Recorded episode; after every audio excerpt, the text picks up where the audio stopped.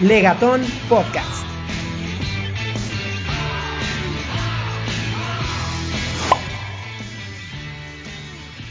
¿Qué tal amigos? Bienvenidos al podcast, de nuevo al podcast de Legatón. En, este, en esta ocasión me encuentro con, con el doctor Octavio Arellano.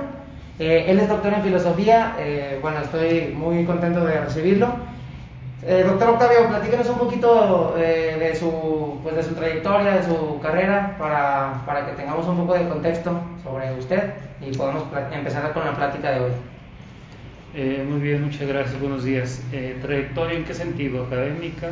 Sí, su trayectoria académica, después empezamos con lo laboral y ya comenzamos con el tema de, de hoy. Bueno, yo inicio como profesor normalista, soy profesor de primaria y después hago cuatro licenciaturas, entre la de abogado, hago un par de maestrías y dos posgrados a nivel de especialidad y finalmente el doctorado. Entonces, eh, cuento en este momento con 10 títulos académicos debidamente registrados. Ese es en lo académico lo cual me llevó uh, prácticamente a las aulas a dar clases en todos los niveles. Yo he dado cátedra desde la escuela primaria hasta el doctorado. Entonces, eh, debido a esa inquietud mía por estar en las aulas como alumno primero y después como docente, me llevó a prepararme para poder estar eh, a la altura de las exigencias de los muchachos y merecer su respeto, merecer su, eh, su reconocimiento a partir de lo que yo les pudiera aportar.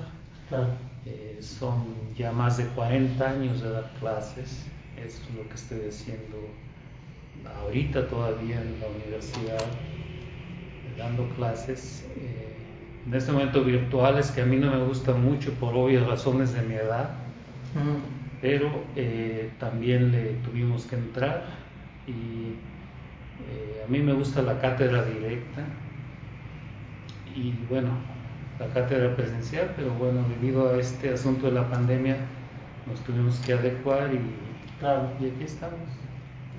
Muy bien, pues mire, el tema de hoy eh, creo, que, creo que es muy interesante porque usted es una persona muy preparada, tiene licenciaturas, tiene maestrías, posgrados y el doctorado. Entonces, estamos hablando de una persona eh, completamente o perfectamente preparada para, como para decirnos, ¿por qué es tan importante que un abogado, el tema de hoy eh, es, un abogado no es nada más ir a, ir a las clases y salirse, sacar buenas calificaciones, sacar su título y, su, y, listo.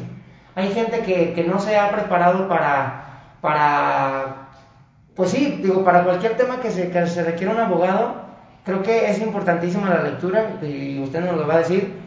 ¿Por qué cree que, por qué cree que es tan importante que un abogado lea? Digo, yo, yo tengo la idea de que, bueno, por, por mera ortografía, por mera eh, refrescarse la, la mente, eh, desarrollar el sentido común, pero bueno, usted, a usted eh, ¿cuáles son los puntos más importantes por los cuales un abogado debe, ser, debe estar leyendo continuamente? Sí, muchas gracias. Yo creo que lo primero es rescatar lo que yo les digo en cátedra, rescatar al abogado culto. Eh, en mis tiempos de, joven eh, y en mis tiempos de estudiante, yo veía a los muy buenos abogados, por ejemplo este que estamos viendo aquí, eran abogados cultos, dominaba no solo la ciencia del derecho, sino que eran polímatas, es decir, dominaban diversas áreas. En todo momento, en la misma historia de México, ustedes se dan cuenta, los abogados eran los que están y son en gran parte los que están al frente de las grandes responsabilidades. Claro. Eso ha sido históricamente, pero también eh, ahora lo que se necesita es que eh, se recupera el abogado culto, insisto, esto yo lo digo mucho en clases y es un dicho mío que recupera el abogado culto porque se relajó. La formación del abogado, se hizo muy pragmática y, se dejaron de lado asuntos, por ejemplo, como el, el latín jurídico, la ética, la filosofía y desde luego se dejó a un lado el asunto de las lecturas clásicas de los, de los eh, eh, temas fundamentales del derecho o de las grandes obras del derecho. Si bien es cierto que se cubren en algunas materias, por ejemplo que yo imparto, que es filosofía del derecho, pero se hace necesario pensar en una especie de, eh, de reforma de, de, los, de los planes y programas de la formación para el abogado, para fortalecerlo como un abogado culto, insisto. De ahí entonces que la lectura se levanta como la gran estrategia y la gran herramienta para hacer la diferencia. Sí. Porque a la gran mayoría de los jóvenes no les gusta leer. Tiene uno que meterlos a la lectura. En mi caso han leído hasta 10 libros por semestre, pero no, pero no forzados, porque yo me pongo a leer con ellos.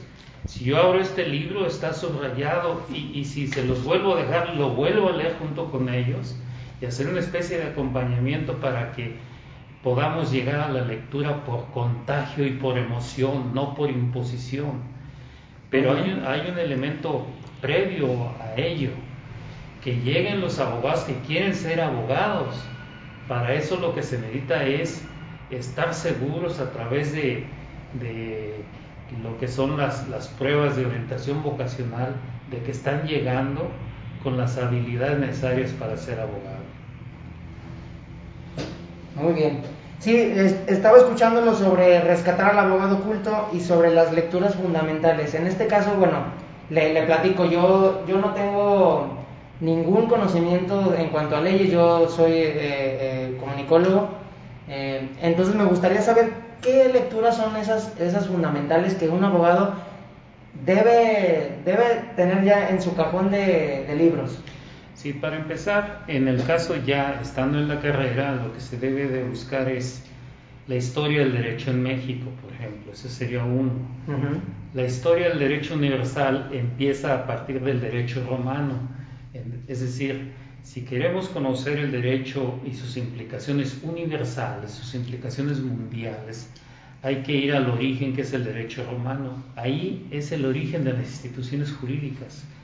Entonces, sería la historia del derecho, derecho romano, y yo prefiero que antes de que los alumnos lleven derecho penal, derecho civil, derecho fiscal, prefiero que lleven ética, filosofía, latín jurídico y eh, lo que yo insisto, un curso de lecturas clásicas del derecho. Eh, en este sentido, creo que lo que hace fuerte a un abogado es primero su bagaje cultural, que, que tenga herramientas culturales, herramientas éticas y filosóficas, para que entonces ahora sí, cuando entra el derecho penal y el derecho civil, le tome el, el gran cariño a ser abogado y, y no que de pronto en las, universidades, en las universidades lo hacen al revés. Ujú. Primero meten esas materias y hasta les enseñan las trampas de cómo ser abogados tramposos en lugar de ayudarles a ser abogados éticos. Claro. Por eso yo insisto mucho en la ética jurídica. Eh, se tiene mucho que insistir en ello, en la ética jurídica, en la filosofía, rescatar eh, eh, los libros que, le den fuerza a su formación. Y yo creo que los grandes autores en México, aquí por ejemplo Burgoa, Ignacio Burgoa, Jorge Carpizo, Héctor Fix Zamudio, buscar a Carlos Arellano García. Eh, Para que y bueno, el caso de, de- del derecho romano, Guillermo Flores Margadán, y quien yo considero mi maestra de derecho romano, Sara Bialostowski, eh, que son los clásicos maestros del derecho romano en la UNAM. Entonces, eh, todo esto tiene una clave, que el maestro que dé la, que dé la clase sea un gran motivador y sea una persona empática con los alumnos en su formación y que no los vea como sus enemigos a los que hay que vencer y a los que hay que ridiculizar, Claro. El alumno es el gran aliado del proceso educativo. En tal sentido, lo que se necesita es que el que quiere ser abogado y se topa con un buen abogado que es buen docente, sin duda eso va a traer mejor éxito en la formación. En este momento, por ejemplo, yo en la Universidad de Cuauhtémoc imparto una materia que se llama docencia del derecho, que también esa es otra cosa se necesitan no solo buenos alumnos, se necesitan buenos maestros. Claro, sí, es, es que sepan dar clase, no, no que sepan derecho, que sepan derecho y que sepan dar clase, que sepan transmitir no solo el conocimiento, sino la emoción por el derecho. Sí, que contagien esa parte de... Es, es importantísimo, porque si no motivas, yo creo que un, un profesor debe tener, debe tener las cualidades de un motivador ¿Por qué? Porque si no, te, si no te dan ganas de escucharlo, pues menos te van a dar ganas de, bueno, de, leer, por ejemplo, si te dejan alguna tarea, en este caso como, como usted lo está comentando, doctor, que les da lecturas y los acompaña en este proceso de, ay, no me gusta leer, pero pues me dijo el doctor o me dijo mi, mi profesor en este caso, mi docente, este, que, que lo tengo que leer de alguna manera tiene que contagiar esa parte y, y sí lo, yo lo, lo, veo muy fundamental. Este, un, un, ejercicio que quería hacer con ustedes, bueno, usted me está diciendo que, que, en, que en muchas universidades las materias no están bien acomodadas, entonces, ¿qué le parece? Hacemos un ejercicio de qué, qué les daría a los alumnos si, si fuera por usted en el primer semestre, en el segundo semestre, en el tercer semestre, o bueno, de cuánto tiempo, cuánto tiempo se requiere realmente para que un abogado se forme a su criterio. Yo creo que entre 8 y 10 semestres está bien. Ok. tampoco eso de que haga su carrera en un año y medio, no, eso, es... eso es para sacar el papelito, ¿no? Sí, no, pero aparte eso es de lo que yo llamo mercaderes de la educación que abren la universidad en, cualquier eh, cochera y ya, ya es una universidad. No, se necesita darle seriedad. Yo entiendo, por ejemplo, el esfuerzo que hace Legatón ahora a través de sus herramientas virtuales. Eso es válido. Pero yo me refiero que cuando alguien quiere fundar una universidad, tiene que hacerlo con toda la seriedad. Claro. en tal sentido, eh, yo me iría primero con la historia de México, la historia del país, nada más, un curso de historia de México. Ok. Dos, historia del derecho en México. Eso sería fundamental para unir las dos cosas. Luego eh, me iría sobre eh, el derecho romano. Ok. Eso sería en el primer semestre. Sí. Ok. Muy bien. Y el derecho constitucional agregaría como materias complementarias ética, filosofía y un curso de lecturas clásicas del derecho. Perfecto. ¿En el segundo semestre? Entonces ya en el segundo semestre, eh, otra vez, eh, si aquí fue la 1, acá van a ser la 2. Ah, muy bien. muy bien. Eh, por lo menos dos semestres bien fundamentados en lo que es la historia, el derecho, la filosofía, constitucional también. Claro, el derecho constitucional.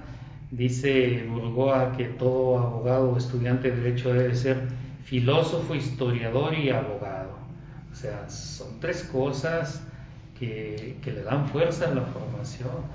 Pero yo veo como los muchachos, por ejemplo, llegan y, les digo yo algunas palabras y se quedan en la ataraxia, por ejemplo, tú ahorita ya te quedaste así. ¿Qué es la ataraxia? Pues así se quedan los muchachos, se quedan dubitativos. Eh, entonces no saben qué es y los estoy obligando en ese momento a que de inmediato, ahorita que se puede, a mí no me molesta que usen los celulares, al contrario, me encanta que en ese momento lo consulten y lo incorporen a su léxico. Claro. Y de ahí viene entonces una materia que bien puede llamarse lexicología jurídica, es decir, incorporar los nuevos términos y las nuevas palabras que eh, le van a dar fuerza a la formación verbal, a la formación de expresión verbal del, estudiante y, potencialmente del próximo abogado. Porque además en derecho decimos mucho que hay que fundar y motivar. ¿Qué significa eso? Que cuando tú vas a hacer un escrito, una demanda, la fundes y la motives. Es decir, de estos argumentos del por qué estás pidiendo la acción de la justicia. Para eso se necesita tener un léxico avanzado, un léxico ad hoc, aquí está un latinismo, un, léxico apropiado para lo que se está pidiendo a los tribunales. Entonces, en este sentido, la lexicología jurídica ayudaría mucho. Hay últimamente dos materias que están sonando fuerte, que yo también me he tocado darlas, es hermenéutica jurídica. La hermenéutica es el arte de la interpretación ¿Qué, nos dice este autor? Ah, lo que yo entiendo estoy haciendo hermenéutica, estoy interpretándolo.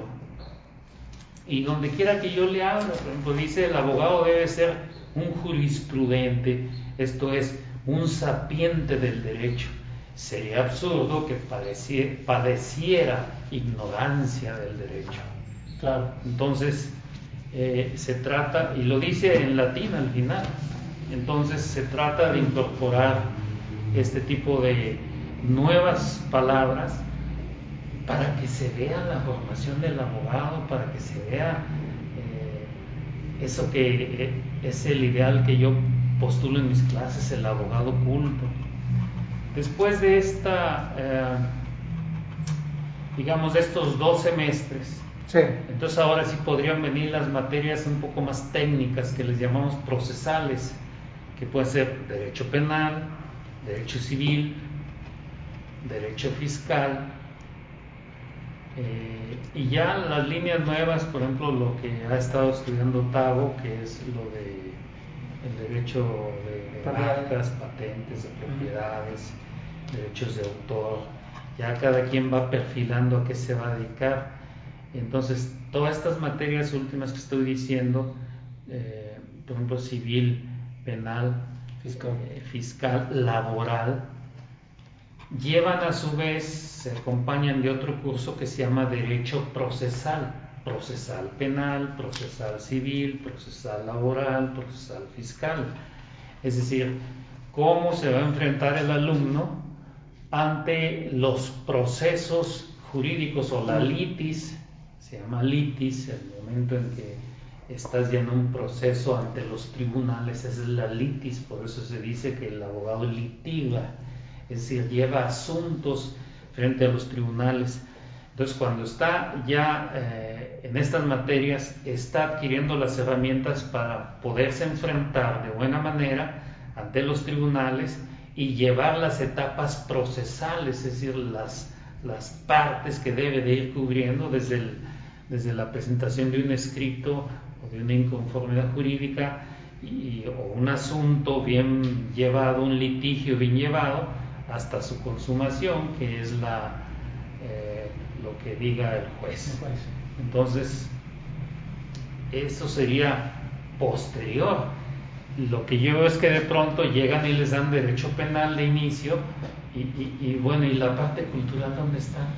Y la parte que le va a dar fuerza, presencia, que le va a dar distinción social al abogado donde está. Por eso nosotros mucho en derecho decimos, y esto yo lo aprendí allá en la UNAM, que el abogado no solo debe serlo, debe parecerlo. Y ahorita no, de, pronto vemos que aquel que va pasando es abogado. no, pues ahí estudió en tal universidad, que, que en dos años, no sé qué cursos y demás.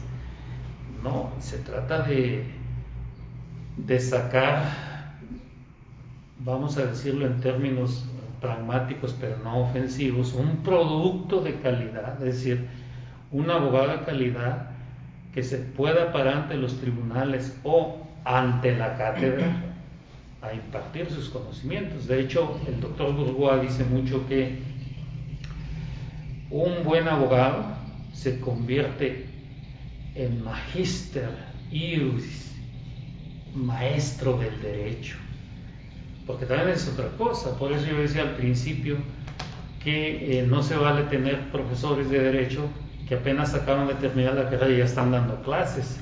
se les debe dar una nivelación pedagógica para que sepan cómo impartir una clase. Se les debe dar esos cursos que, insisto, yo imparto en la universidad, que es la docencia del derecho, cómo se debe de dar una clase. Sí, hay un, existe un proceso, creo que es importante... No nada más es saber, sino saber transmitir y, y saber emocionar. Esto yo le llamo empatía pedagógica, ponerte en el lugar del otro, cómo te hubieran gustado tener a ti tus maestros, esa es la empatía. ¿Cómo te hubiera gustado tener tus maestros? Ah, bueno, cuando ya seas maestro de derecho, pues entonces imparte las clases como a ti te hubiera gustado que te, las den. Porque hay, hay materias, dicen, de mucho rollo y muy áridas. Y es la historia, la filosofía. Pues eso depende Sí, depende de la persona que te, esté frente a ti. Claro, a mí me ha tocado dar cursos de historia y de filosofía y duran 6, 8 horas los sábados. Y, me dicen, ya se acabó. Bueno, es que depende de cómo esté uno ahí empatizando con los alumnos, haciendo lecturas comentadas, lecturas guiadas, eh, lecturas de, de dos direcciones, de ida y de venida el, maestro no es el único que sabe, uno aprende mucho de los alumnos y más ahorita que, se utilizan los dispositivos electrónicos. Y yo de inmediato como les digo, ese es un acto abierto. Y, se ponen así, búsquenlo de inmediato y, e incorporen esa palabra a su léxico. Y entonces, a mí me gusta mucho esto eh, y de alguna manera yo estoy uniendo tradición de la enseñanza del derecho con la modernidad de la enseñanza a través del uso de los dispositivos, porque hay profesores que, se enojan mucho, que ofenden al alumno, que lo amenazan luego, con reprobarlo. Eh, es decir, ese no es un profesor, ese es un militar. Y no es su estilo, obviamente. No, el de usted, de usted pues. Claro que no. Este, a ver, a mí se me, bueno, ahorita, ahorita que está platicando todo esto, ¿cuál, cuál, en su primera clase con un alumno nuevo, cuál es el proceso en el, o sea, de, empatía que usted hace? ¿Cuál, cuál, en esos 50 minutos o, la hora o las dos horas que imparte, en su primera clase, ¿cómo, cómo desarrolla esa primera clase? Bueno, el primer encuentro es, eh, desde luego, eh, presentarse y a su vez pedirles que se presenten, de dónde vienen, qué estudiaron, por qué te motivó llegar aquí a estudiar Derecho, qué esperas de, la licenciatura en Derecho. Y en fin, empiezan a hablar entre ellos, empiezan a soltarse y uno entonces, ahora sí, empieza uno a decirles cómo va a ser el trayecto pedagógico y académico que van a, a seguir a partir de ese momento. ¿A partir de qué? Pues a partir de una clase que, que acerque. Finalmente estamos entre seres humanos, no, no, son, no, son entes desconocidos. E irlos metiendo poco a poco. Es decir, por ejemplo, vamos a ver lo que es eh, una definición del derecho. A ver, ¿qué es el derecho? Y entonces, pues unos empiezan a decir, pues, ¿qué es? Que las leyes, que otros no, que para meterlos al bote no sé quién. en fin, entonces yo les digo, bueno, es una ciencia social que estudia la norma jurídica. Una norma jurídica es esto, y la principal norma jurídica que tenemos en México es la Constitución. Claro. Y entonces empiezan a decirles, miren lo que es una Constitución, y les dice uno, mm, ¿saben cuántos artículos trae la Constitución? Y pues fíjate, si hay muchos abogados que no saben, desgraciadamente, cuántos artículos trae la Constitución, pues mucho menos ellos. Pero ahí les dice uno de inmediato, ahí va, son 136, búsquenlo, ahí está. Métanse al sitio donde quieren ver la Constitución al día, métanse a Cámara de Diputados, y ahí está, al día. Claro, sí, con todas sus reformas. Pues. Y, sí, claro. Y lo que hago es, para emocionarlos, les pido una constitución. Tráiganse una constitución. Y empiezan todos a ir a su constitución, que cuesta 20 pesos, de mucho 30. ¿eh? La, de, la de bolsillo, ¿no? la de Miguel Carbonel, que viene incluso con comentarios al margen, mm. no llega a 30 pesos. Mm, muy bien. Entonces, pues llegan los chavos ya con su constitución y empiezan a sentir identidad hacia la carrera. Ya traen la constitución. libro. Incluso los hago que al mismo tiempo que leen, los hago que subrayen y que hagan comentarios al margen, que hagan comentarios al margen.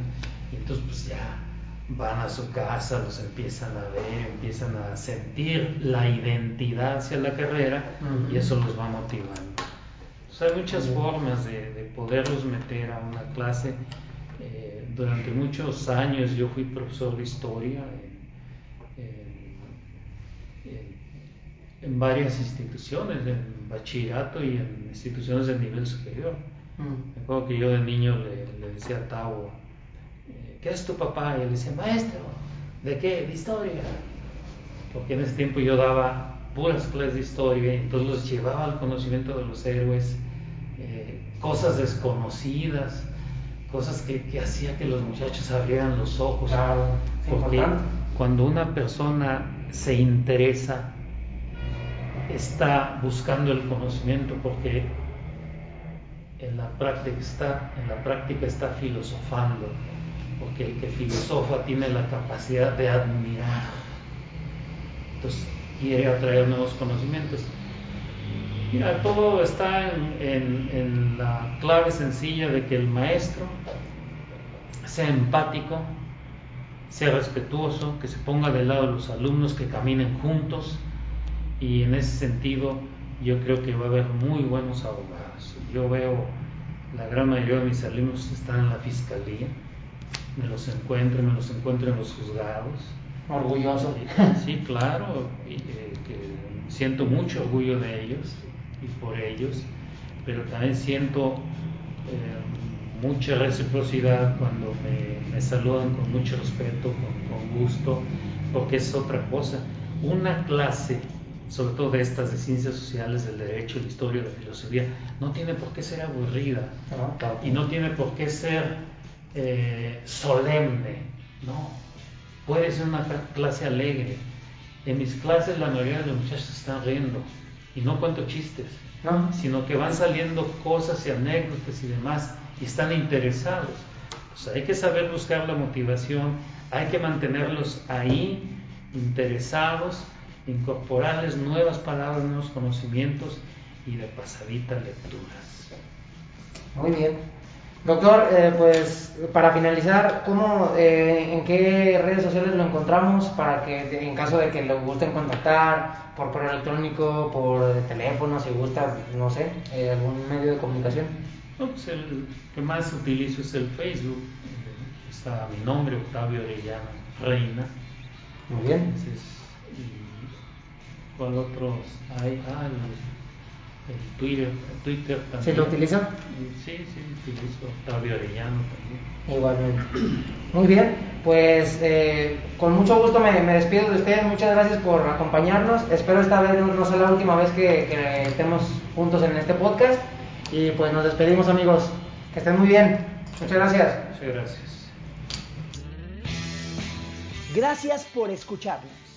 Déjanos todos tus comentarios en cualquiera de nuestras redes sociales. Nos encuentras como Legatón. No olvides compartir. Descarga también Legatón, un juego con el que podrás conocer más del derecho mediante preguntas y respuestas. Disponible para App Store y Play Store. Nos escuchamos la siguiente semana.